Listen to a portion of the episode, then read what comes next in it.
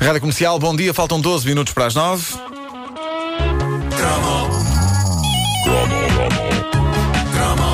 A caderneta de cromos na Rádio Comercial com o Nuno Marco é uma oferta TMN.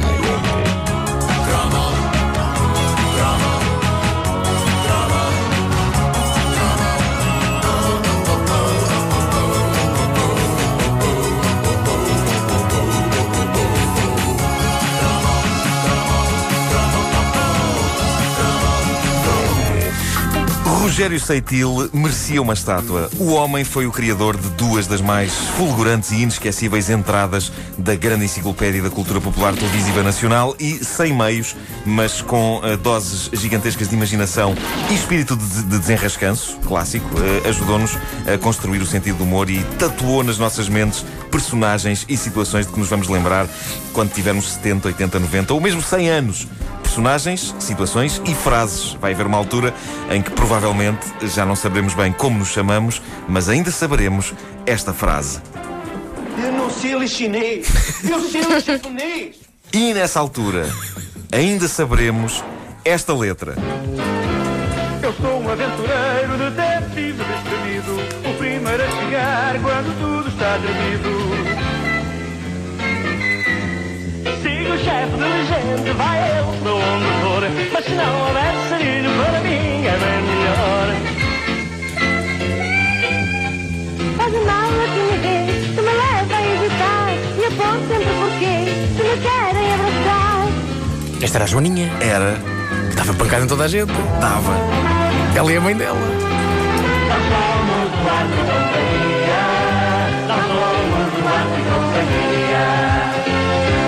Mítico. Uh, Duarte e Companhia estreou em 1985. Era a grande série policial portuguesa possível. Com, com Zé Gato, Rogério Seitil percebeu claramente que não havia meios por aí além para fazer uma série inteiramente séria sobre polícias e ladrões em Portugal. E é por isso que o último episódio de Zé Gato é tão amalucado que nem parece pertencer à série. A figura de Zé Gato não entra.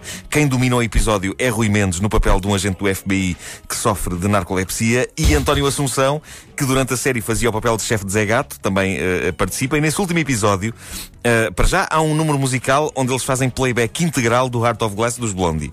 E, portanto, uh, dá para perceber que aquilo já não é bem o Zé Gato, tal como era conhecido. É o Zé Gato Onésio. e dá para perceber também a química que havia logo entre Rui Mendes e António Assunção e também eh, o jeito de Rogério Seitil para a comédia louca. De repente, nesse último episódio de Zé Gato, estavam montados os alicerces para Duarte e companhia.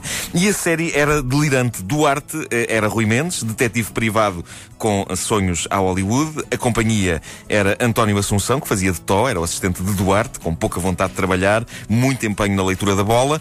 E Paula Mora, cuja personagem, Joaninha, era cobiçada por quase todos os homens da série e mesmo quando não era, ela achava que sim e, portanto, aviava pancada eh, que nem eh, gente grande. Não, não era a mãe dela que aviava pancada. Não era a mãe, pois não. Não, não, Todas as personagens femininas de Duarte e companhia aviavam pancada eh, em homens. Nomeadamente, era a mulher de Duarte e a sogra de Duarte. Era o, exatamente, era a Eh, sogra. Sendo que esta última carregava dentro da malinha de mão um tijolo dava sempre jeito. para fazer mais danos. Nunca se sabe Eh, quando é que pode claro.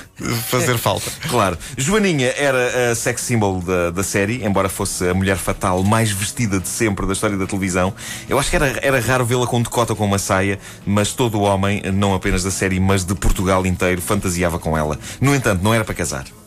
Era só. Não era para coisa também. Joaninha entrava para a categoria da Brigitte Nielsen e da Grace Jones. Mulheres para nos partirem a espinha com o safanão. Ora bem, os vilões da série eram gangsters que ambicionavam ser um padrinho como eh, o do filme do Coppola. Guilherme Felipe era Lúcifer. Luís Vicente era Átila. Eram gênios do mal. Tinham planos sinistros que envolviam torturas do calibre de acender vários aquecimentos, daqueles que as senhoras de idade usam para aquecer os pés, mas para provocar sede a uma vítima. Eles acendiam os aquecimentos e punham um copo de água à vista do torturado. Era Epá, de que gênio coisa elaborada. com aquecimentos de senhora de idade, daqueles de aquecer os pés, era lindo. E eram de gênio também os esbirros dos gangsters, os braços direitos, que eram interpretados por tipos que não eram atores, mas que se tornaram figuras de culto da TV portuguesa. O Rocha. Eh, dois exemplos disso, lá está, o Rocha e o chinês. Eh, quando o Rocha e o chinês se encontravam, eh, faziam faísca. Quase literalmente, como podemos ouvir aqui. Olha o chinês. Eu não sei chinês. E aí está. Os socos. Magnífico.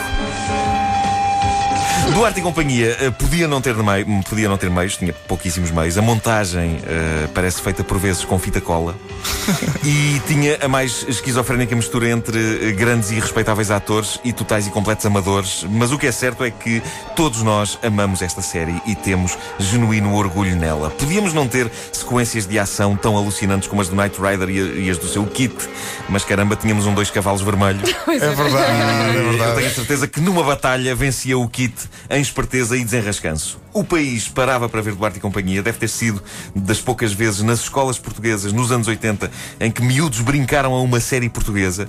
Quando o Duarte e companhia estreou, eu tinha 14 anos, é uma idade em que já não se brinca a coisas no recreio, a não ser ao amor. Espera aí que eu tenho que dizer que eu brinquei ao Claxon.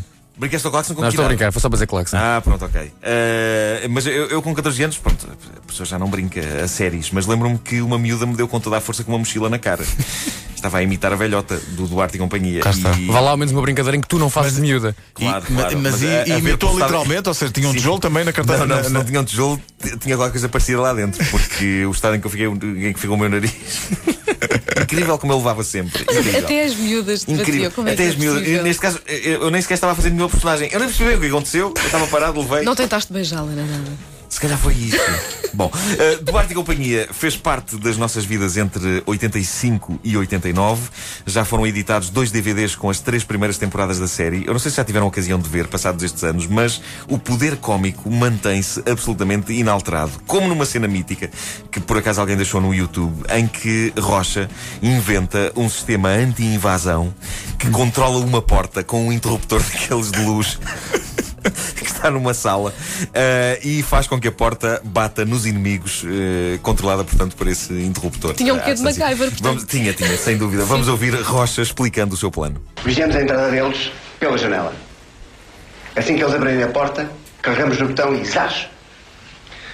Eu espero bem que as coisas se passem como tu dizes. O trabalho está tão perfeito que o padrinho anota que a porta está amargada. Vamos ver. Evidentemente, o sistema vai funcionar mal, eh, não é? E o que se passa é que um outro esbirro de Átila, Tino, que não faz ideia que o novo interruptor, eh, que, que, aliás, que novo interruptor é aquele que está na sala, ele vai experimentá-lo e Átila vai levar com a porta várias vezes até perder os sentidos. De facto, não se nota nada. Não é para me gabar, mas é o meu melhor invento. Aí está, o efeito sonoro da porta a bater. Foi que se arranjou. Ora bem, eh, Tino, eh, que não faz ideia que foi o responsável pela desgraça no- quando carrega no interruptor na sala. eh, a dada altura descobre Átila caído no chão, zonzo. O Rocha também foi à vida, foi disparado pela, pela, pela porta. escada abaixo. Eh, e o, o Tino encontra Átila caído no chão, completamente zonzo, mede-lhe o pulso e profere as imortais palavras. O padrinho teve uma quebra de tensão. Enfim, perfeição absoluta. Perfeição absoluta. Deixa só ouvir outra vez a frase, para quem não apanhou aí nos carros, a frase dramática. O padrinho teve uma quebra de tensão.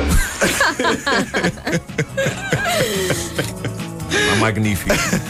magnífico. Eu só tenho que ver. Eu, eu, eh, faço aqui o lobby para que a Castelo Lopes edite eh, as séries que faltam do Duarte e Companhia, porque todos nós queremos ter a série completa. É pá, sim. Eh, e São quantas temporadas? São cinco temporadas, mas o número de episódios variava dramaticamente Pois. umas para as outras. Havia umas que tinham meia dúzia, outras tinham 15. A última temporada tem só três. Mas isso é- Sério? Sim, é uma coisa feita à portuguesa. É assim uma coisa. faz parte da mística do Duarte e Companhia. É, pá, Duarte e companhia. Então, mas e o, o Rocha, deixa lá ver se eu estou a ver bem. O Rocha, é o Chalana. É o Chalana. não é? É. É uma espécie de chalana. Que chamava-lhe Chalana. E o Rocha ain- ainda hoje está bastante ativo. Quem é, quem é que esteve com o Rocha outro dia que me disse que tinha gostado muito de o conhecer? Ah, eu não me lembro exatamente quem é que foi, mas eu arriscaria dizer que foi o Fernando Alvim, porque ele conhece essas pessoas todas. Mas também se perguntas ao Alvin, ele também não se lembra, portanto, Se calhar. não tem problema nenhum. A caderneta de cromos é uma oferta TMN.